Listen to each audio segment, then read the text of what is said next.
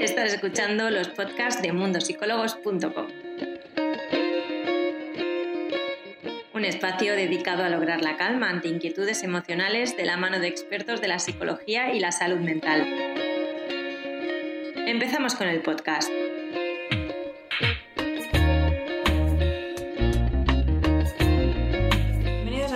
Yo soy Irene Muñoz, la Community Manager de Mundo Psicólogos España.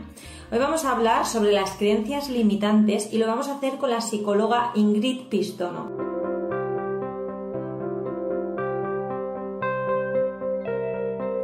Hola, ¿qué tal? Hola Ingrid, encantada.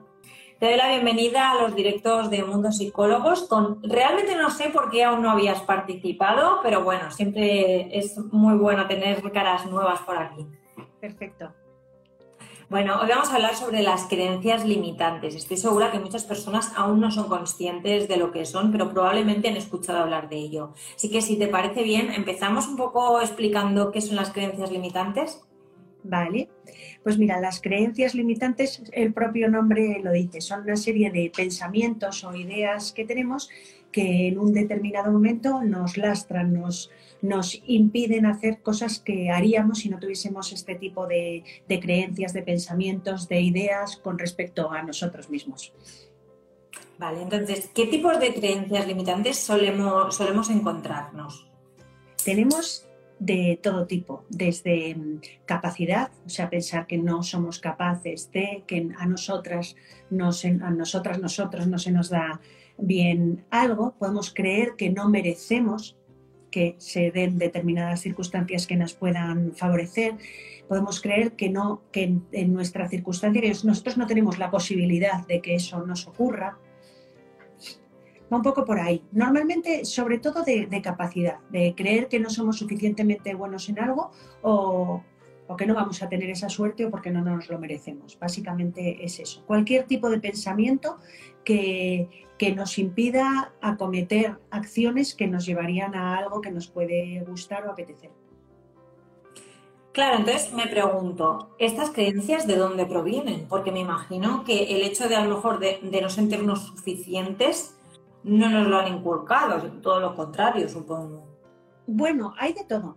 Eh, mucho sí que nos viene de, la infancia, de lo que hemos oído con respecto a nosotros. Y ahí eh, mm, sí, sí, nos inculcan muchas veces creencias que, nos limitan desde cualquier ámbito, porque fíjate que creencias limitantes podrían ser, no voy a entrar en ese jardín, pero podrían ser incluso creencias religiosas o creencias morales o de valores del tipo una mujer se tiene que casar o tener hijos para sentirse realizada o cualquier otra cosa al respecto, cada una en su propia familia, en el ambiente en el que crece, tiene una serie de creencias, muchas son beneficiosas porque nos dan una pauta, una guía, un camino que seguir, ¿no? unos valores que nos inculcan y que pues, en, muchas ocasiones son muy válidos y nos ayudan un montón a tirar para adelante, pero en otras ocasiones pues contradicen otros intereses que podemos tener. Muchas veces viene de lo que te han dicho desde pequeña, pero que tal vez con toda la buena intención, incluso eh, si tú eras eh, la peor estudiante, donde tenías unos hermanos que eran número uno, pues siempre te han dicho es que tú no, tú no eres muy inteligente y creces con esa idea entonces pues no te atreves directamente a cometer determinadas circunstancias porque como yo no soy muy inteligente no voy a ser capaz de pues aprobar este examen, em, no sé, tener este título universitario o cualquier otro tipo de cosa. O es que eres muy patosa, pero es que lo mismo, puede que en comparación con el resto de tu familia sea más patosa, o era la visión que tenían sobre ti, y tú has decidido que como eres patoso o patoso, pues entonces nunca intentas ningún tipo... ¡Ay, que se me va el... esto! lo que tiene el directo, esperemos que no se me caiga. Em, pues eso, cualquier tipo de, no te atreverías a hacer cualquier tipo de actividad que, implique pues una buena coordinación, por ejemplo. Entonces sí que sí, mucho nos viene lastrando desde la infancia, muchas veces con buena intención, otras veces no tanto. Otras, eh, ya no solo de la infancia, infancia, adolescencia, la opinión que nos den los demás, el entorno en que crecemos, nuestra propia experiencia. Si yo en un momento dado intento voy a poner un ejemplo muy básico, que además este, este, en concreto es personal. Yo era bastante perezosa para hacer deporte de cría, por no decir muchísimo, no tenía ningún interés. Entonces, en un momento dado, em, mi padre me sugirió empezar a correr. Iba por acompañarle y por no decir que no y para que me dejase salir el fin de semana, pero no me gustaba y me ahogaba. Y bueno, luego ya lo dejé de hacer crecí con la idea de que es que yo no podía correr porque me ahogaba. Entonces, pues como que nunca más lo intentas porque no puedes correr. Bueno, pasados muchos, muchos años, en un momento dado, pues con la fiebre esta del running me dio por probar y dije, anda, si no me ahogo. Y acabé corriendo una media maratón, que tampoco es que sea nada del otro mundo, pero de pensar, es que no puedo correr ni si pierdo el autobús porque no estoy capacitada, o sea, mi, mi cuerpo no sabe correr, a esto. Entonces, al final, pues son creencias que tienes porque en determinado momento igual intentaste algo, no te salió y no eres consciente de que igual o no te interesaba o no era el momento o la forma en la que lo acometiste no era válida o no le dedicaste el tiempo y el esfuerzo necesario, etcétera. Entonces, en tu propia experiencia, tú misma te puedes lastrar y creer que no eres capaz de algo. O, o no haber el hecho de no haber sabido en una ocasión no significa ya de forma genérica que no sepas, porque además siempre hay una primera vez. Entonces, la primera vez que fríes un huevo, pues probablemente no te salga muy bien. Eso no significa que no estés capacitado para freír huevos. De hecho, con experiencia probablemente aprendas a freírlos. Claro, pero aquí hay una cosa muy buena que tú comentas. Por un lado, te doy la enhorabuena por esta media maratón, que estoy segura que fue un, gran logro para ti. Y por otro lado, también me gustaría preguntarte, porque claro, en este caso tú volviste a intentarlo, aún teniendo tu certeza, por decirlo de alguna manera, de que te ahogabas y no ibas a poder volver a hacerlo. Pero probablemente otra persona a lo mejor diga, pues mira, yo me ahogo, no lo vuelvo a intentar. ¿Cómo podemos saber o cómo podemos reconocer de que esta creencia nos está limitando y probablemente la podemos superar, pero no somos conscientes aún de ello? Pues mira, yo creo que lo mejor es volver a probar, si te hace ilusión, si te apetece, si, si crees que puede ser interesante para ti, sea lo que sea, volver a probar sin expectativas, porque realmente no sabes. Y, bueno, bueno, observa a ver qué sucede. Pero para ello necesitas cuestionarte la creencia de que realmente no puedes. Decir, bueno, puede que no pueda, pero vete tú a saber si. Me lo cuestiono y me doy la posibilidad, me doy permiso para probar, porque si lo tengo tan categóricamente claro, no lo voy a intentar. Claro, también es cierto que las cosas a veces necesitan un tiempo. Es decir, yo eh, pienso que corro, o sea, que no corro porque me ahogo, voy a volverlo a intentarlo, pero no lo intento un día, porque probablemente ese día me ahogaré. Quizás al segundo un poco menos, ¿no? Es, al final eso es ir sin expectativas, probando y ver hasta dónde puedes llegar. Tomártelo como un juego, no darle demasiada importancia, no, no permitir que el tener ese pensamiento te lastre. Es decir, bueno, pues puede que no vaya a ser la mejor, pero ¿por qué no voy a intentarlo? Y en, el, cuanto al entorno laboral o al entorno más profesional, sé que hay muchas personas que no, consiguen alcanzar quizás el éxito o aquello que, que, realmente les gustaría, quizás por este tipo de creencias. ¿Cómo pueden desbloquearlas para poder alcanzar esos objetivos que tanto, tanto deseaban? Eh, pues, pues exactamente de la misma manera. Bueno, es interesante muchas veces ir, ir al origen y decir, ¿por qué creo yo que no puedo llegar a esto? ¿Por qué? ¿Cuál es el motivo? Porque de hecho, em, por un lado, para, para casi todos los objetivos que nos podamos plantear en la vida, necesitamos aptitud, pero también actitud. Y no te sirve una sin la otra. Es decir, si mm, yo tengo una gran capacidad, eh, no sé, muchísima memoria, mucha capacidad para estudiar, em, sabes que consigo interiorizar em, muchos conceptos rápidamente, se me da de maravilla, pero soy vaguísima, ¿de qué me sirve esa, esa capacidad especial que puedo tener yo si no va acompañada de una actitud? Al final, de, de, hecho, la actitud es lo que más puede tirar de nosotros, ¿no? Alguien que tenga un físico portentoso. Si no mueve el cuerpo, no le va a servir de nada. En cambio, personas que tal vez no tengan unas aptitudes tan desarrolladas, pero que realmente se esfuerzan, pues van a llegar muchísimo más lejos. Y la actitud sí que es algo que está en la mano de cada uno trabajar. Entonces, desde luego, vuelvo a lo de antes, cuestionarnos, ¿cómo que no puedo? Y lo siguiente, probar y ver hasta dónde uno es capaz, porque esto va muy relacionado con la profecía autocumplida. La profecía autocumplida es tal cual, lo que su nombre indica.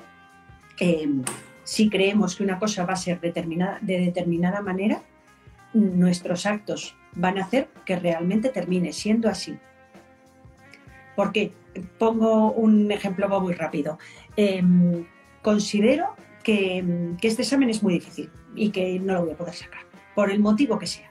Por mi falta de capacidad o porque solo lo sacan cuatro lumbreras. Entonces, tal vez le esté dando muchas vueltas a este examen, pero mm, probablemente cada vez que me ponga, me siente a estudiar, primero me va a costar sentarme, porque total, si ya sé que no voy a ser capaz, pues me voy a sentar muchas menos veces. Cuando me siento, intento concentrarme cada vez que aparece algo que es dificultoso, cada vez que un tema se me atasca, claro, es que yo este examen es muy difícil, yo no voy a ser capaz, etcétera. Esto en el previo. Y el mismo día del examen llega una pregunta un poco torcida o complicada y ya digo, ¿ves? Si es que y lo paso por alto. Ahora, con una creencia totalmente opuesta, ya sé que esto es un ejemplo de extremos y que normalmente no es así, pero es para que se pueda entender. Considero que yo esto, vamos, lo saco con la gorra. Por el motivo que sea, tengo esa creencia. Considero que el examen es fácil, considero que es que a mí se me da de coña esta materia, lo que sea. Entonces, eh, primero que es mucho más fácil, pues estoy más, más receptiva a, ponerme a estudiar porque sé que, obviamente, ya sé que necesito una serie de conocimientos, pero me siento con facilidad porque sé que puedo con ello. Si en algún momento se me atasca un tema, no digo, oh, qué difícil, qué horror, lo dejo, no puedo. Mis pensamientos van por otro lado, van como mucho por, es que estás despistada, oye, anda, trata de concentrarte un poquito mejor, o espera, uff, pues justo esto, venga, venga, voy a leerlo con calma, tal. Haces un esfuerzo porque como das por hecho que sí vas a poder, tiras de ello. Y ya no solo el previo, en el momento del examen te aparece la misma, con tus mismos conocimientos, te aparece la misma pregunta retorcida y dices, anda, uy, qué rara es esta pregunta, espera que voy a pensar un poco porque yo sé que sé y sé que puedo. Y de alguna manera yo voy a contestar a intentar llevar adelante de eso. ¿Cuál va a ser el resultado? Muy probable, evidentemente esto no, no hablamos de valores absolutos. Pues en un caso que voy a suspender el examen y otro que lo voy a probar. Es decir, profecía autocumplida de la creencia de la que parto es lo que realmente acabo consiguiendo. ¿Por qué? Porque los actos que yo voy haciendo me encaminan e, a, ese objetivo que es el que yo creo que voy a conseguir. No sé si me he explicado bien. Sí, realmente en cierta manera nos estamos auto boicoteando, ¿no? Con el diálogo interno que nosotros nos estamos hablando, ¿no? Porque si nosotros decimos no podemos tampoco podremos. Claro, cuando me preguntabas que cómo podíamos hacer para desbloquear o para no creernos tanto estas, estas creencias, valga la redundancia, una cosa muy interesante es observar, observar lo que nos decimos. Ya no lo que pensamos, sino eh, cómo nos estamos hablando, qué nos estamos diciendo, tú no puedes, no eres capaz, no vas a saber, es muy difícil, ves, te lo dije. es decir, tengo que parar ese tipo de discurso interno porque no me está favoreciendo y tratar de cambiarlo por uno pues un poco menos amenazante o, un poco más mm, atractivo, calmado, positivo. Claro, estaba yo pensando que en cierta manera estas creencias limitantes también ocurren en el, entorno de la pareja, en cierta manera, porque este auto boicot también podemos aplicarlo en el sentido de, bueno, esto no va a ninguna parte, o me va a hacer daño, me va a hacer daño, esto se va a terminar, o incluso llevarlo hasta la idea idealización y, que se termine se termine eh, terminando la relación porque nosotros no hemos sido conscientes de la realidad que había, ¿no? Exacto, pero eso es extrapolable a cualquier ámbito, no solo al de pareja. Claro. Claro, entonces me imagino que es complicado poder decir, vale, esto no es lo real o no debo hablarme así porque las consecuencias pueden ser muy grandes. Sí. Claro, por eso te digo que es muy interesante eh, cuidar eh, lo que te dices y cuestionarte lo que piensas. Vale. Eh, al principio de todo, Ingrid, también comentabas que muchas veces estas creencias limitantes se ven influidas un poco por la educación que hemos tenido. Ponías el ejemplo de por, por, nuestro entorno, lógicamente, eh, tanto en el colegio, el barrio, la familia, el país, obviamente, ¿no? Porque son em, ese, ese, entorno el que nos marca una serie de valores de todo tipo y donde, donde se nos marca un cierto sentido de la moral, el que sea, por aquí está bien y por aquí está mal, o esto es lo que se debe hacer, esto es lo correcto. Podemos venir de entornos más rígidos o de entornos más flexibles, pero hay una serie de cosas, pues por ejemplo, en el entorno que tú y yo hemos crecido, sin conocerte hasta hoy, sí te puedo decir que si yo te planteo que vamos a matar a mi vecino que pone la música muy alto, me vas a decir que eso no se hace. Ya está, no es opcional, ¿vale? Ahí compartimos creencia. Hay muchas creencias que no necesitamos cuestionárnoslas porque nos funcionan muy bien. Y a mí nos funciona muy bien, y supongo que a la mayoría de los que nos están escuchando, eh, no matar, no robar, no sé, una serie de normas morales eh, nos funcionan fantástico. ¿Para qué nos las vamos a cuestionar? Si nos están funcionando. El problema es cuando dejan de funcionarnos, ¿no? Eh, podría funcionarte muy bien en un momento dado el que te hayan dicho que lo ideal es, mm, no sé, pues vivir en pareja y, oye, pues si te va bien, ¿por qué no vas a considerar que es lo ideal? Ahora, ¿dónde viene el problema? Si de repente en tu relación de pareja las cosas no están funcionando y, y tú te niegas a la posibilidad de separarte por el hecho de pensar que entonces, bueno, vamos, va a ser una cosa horrorosa esa creencia en ese momento te está limitando. Te interesa cuestionarte, ¿de verdad que si no vivo en pareja el mundo es horroroso? con que te la cuestiones un poco es suficiente porque te permite tomar decisiones y adaptarlas a la circunstancia que estás viviendo, ¿no?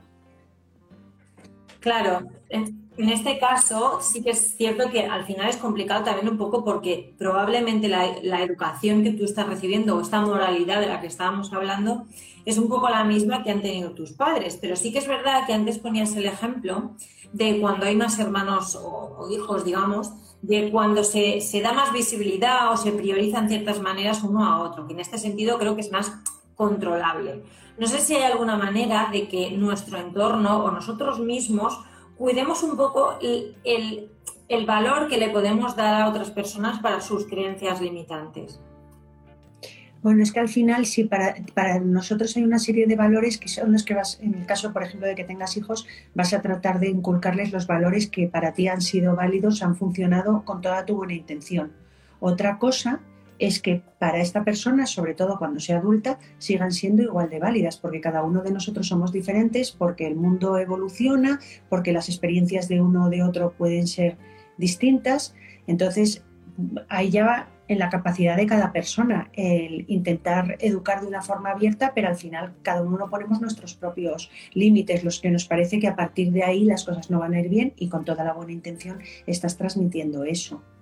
También eh, creo que es interesante de cara a, nuestros padres eh, mm, perdonarles. En, el caso de que consideres que hay pues, determinadas ideas que te han transmitido y que para ti no son válidas, o, incluso que te han podido lastrar en un momento dado, pensar que, a priori ellos lo hicieron lo mejor que supieron con las herramientas de las que disponían, a partir de su propia experiencia y de sus propias creencias. Entonces, bueno, el tener un rencor guardado tampoco es que tenga mayor utilidad, es preferible perdonar, entender que eran esas sus circunstancias, pero eh, también aceptar que las tuyas pueden ser diferentes, actualizarlo, porque además has podido tener creencias que en un momento dado sean útiles para ti y que dejen de serlo por el motivo que sea.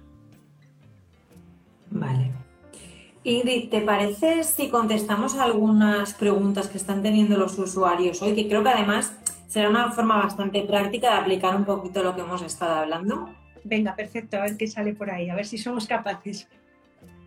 Mira, por un lado, eh, voy, a, voy a recapitular un poco de lo que hemos hablado con esta pregunta porque creo que es interesante. Nos dice, espera que se corta. Nos dice, ¿por qué tengo la creencia de que soy inútil para todo? Y encima lo confirmo día a día con mis acciones. Esta es un resumen de lo que hemos dicho antes con el ejemplo del examen. Es, al final es, un sesgo de atención, hablando en cristiano. Eh, esta persona está poniendo todo el rato, la, tiene la creencia de que no sirve para nada y está poniendo la atención en todo lo que realmente le sale mal.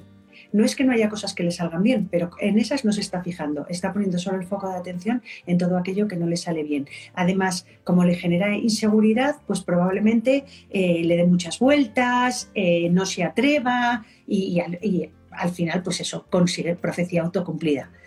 Mm, ¿Qué necesitaría? Atreverse a jugar, atreverse a ir probando y decir que hasta hoy no haya podido no significa que no quepa la posibilidad de que pueda o de que en este aspecto pueda y que la comparación no la haga con los demás. Esto es importantísimo. Cuando nos comparamos con los demás tenemos la tendencia a poner en, mucho valor la fortaleza o la habilidad del otro frente a nuestro gran defecto. Entonces, obviamente, siempre salimos perdiendo en ese tipo de comparaciones. La única comparación que tiene sentido es la que podamos hacer con nosotras mismas. Entonces, si esta persona consigue en algún aspecto de su vida, de lo cotidiano, hacerlo un poquito mejor, pues oye, ya está. Es la, única comparación, o sea, la única que te da opción de, de mejora es la comparación que hagas contigo misma. Entonces, pues que lo intente sin expectativas y oye, si de vez en cuando algo le sale un poquito mejor, eso que se va llevando para ir reafirmándose y creyendo más en sí misma. Muchas veces, si es alguien em, que realmente le está costando infinito, pues, pues probablemente necesite ayuda para, para fortalecer esta autoestima y es muy difícil aquí en dos palabras hacer un resumen de la cantidad de herramientas y de ejercicios que se pueden ir haciendo para fortalecerlo. Pero bueno, de un modo muy sintético, atreverse a probar sin expectativas y compararse consigo misma. Bueno, creo que lo que está claro es que la vida está llena de intentos, algunos sean fallidos, otros no, pero tenemos que probarlo todo, ¿no? Sí, porque por otro lado, no... que te interrumpa, pero, pero los fallos son los que luego nos permiten tener aciertos, porque al final, si una cosa que tú no sabes hacer pruebas de una manera, no te sale, bueno, pues ya has aprendido algo. De esa manera no se hace. Voy a la siguiente. Igual aprendes 10 o 15 maneras de no hacer, pero es todo un avance. Te vas acercando más a la posible forma de, ejecutarlo. Pues sí, totalmente. También nos preguntan, ¿el impedimento para conducir puede estar relacionado con una creencia limitante? Absolutamente, pues de alguna manera eh, cree que no es capaz yo no soy capaz, yo me pongo nerviosa, yo no soy capaz de centrar la atención. Soy poco Claro, no sabemos de todo, de todo esto, pero eh, ¿dónde está el límite entonces de, entre la fobia a conducir y una creencia limitante? En este caso sería lo mismo. No, no, espera, espera, espera. Vamos por partes. Eh, la fobia a conducir Mm, normalmente se produce, pero es que aquí nos vamos mucho del tema, en personas que han conducido en un momento dado y que por lo que sea tienen eh, les van surgiendo miedos con respecto a esto. Podría darse la circunstancia también de alguien que no se atreva directamente a probarlo. Esto, pues sí, claro que puede venir de creencias limitantes, pero suele ser más creencias del tipo eh, yo no soy capaz, yo me voy a poner nerviosa, em, no soy capaz de coordinar a la vez que y, y pensar a la vez. Pues una serie de creencias en esa línea que son las que te acaban imposibilitando y hacen que tengas tanto, tanto miedo que acabes teniendo fobia, ¿vale? Si de alguna manera sí tiene relación. Vale, vale, entiendo. Y ya por último, Ingrid, nos preguntan, ¿cómo cambiar la manera de pensar negativa y, limitante hacia un pensamiento positivo y libre? Creo que esto es importante, porque realmente es fácil de decir, pero no es tan fácil. Vale, Em, hay que hacer un esfuerzo. Los pensamientos no son ni verdad ni mentira. Los pensamientos nos los inventamos. Cada uno de nosotros nos inventamos los nuestros. Con lo cual, sabiendo que son inventados, podemos hacer un esfuerzo por no creernos o por, no, por lo menos no creérnoslo como verdad absoluta el pensamiento que nos surja y darnos la oportunidad de no hacer demasiado caso a ese pensamiento que no nos sienta bien. Yo los llamo pensamientos pegajosos porque además suelen ser recurrentes y es como que se te pegan y no te los puedes quitar de encima. Bueno, hay múltiples herramientas eh, que se pueden utilizar para, para tratar de paliar el daño que hacen, pero mm, al final y básicamente son maniobras de distracción, si lo tuviese que resumir muchísimo, ¿no? Para conseguir que no tengan tanto peso y no darles tanta importancia. Bueno, pues después de todo esto que hemos hablado, Ingrid, creo que nos vamos con una idea de, qué tenemos que hacer y sobre todo cómo trabajarlo. Te doy las gracias por este directo y espero tenerte muy prontito de nuevo por aquí. Perfecto, pues muchísimas gracias a ti y a todos los que habéis estado eh, en el directo. muchísimas gracias, que pases una feliz tarde, Ingrid. Gracias y feliz tarde a todos. Esperamos que el podcast de hoy te haya gustado. Recuerda que tienes todos estos temas disponibles en nuestro portal web, mundosicólogos.com. Además, puedes ver el vídeo al completo en nuestro Instagram TV en arroba mundosicólogos. Nos vemos en el siguiente podcast.